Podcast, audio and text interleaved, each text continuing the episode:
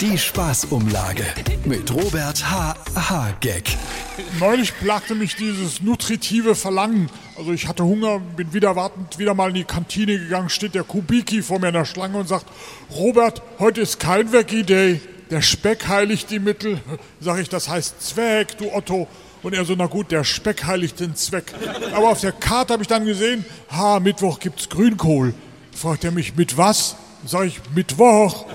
Dann kommt der Cem, der alte Hanfigel, hat natürlich direkt gemeckert, dass es beim Fisch wieder nur Hering gibt. Das sei der ekligste Fisch von allen. Sag ich, Cem, pass mal auf, das macht man nicht. Wieso? Weil das ist Majestätsbeleidigung. Die Spaßumlage mit Robert H. H. Gag.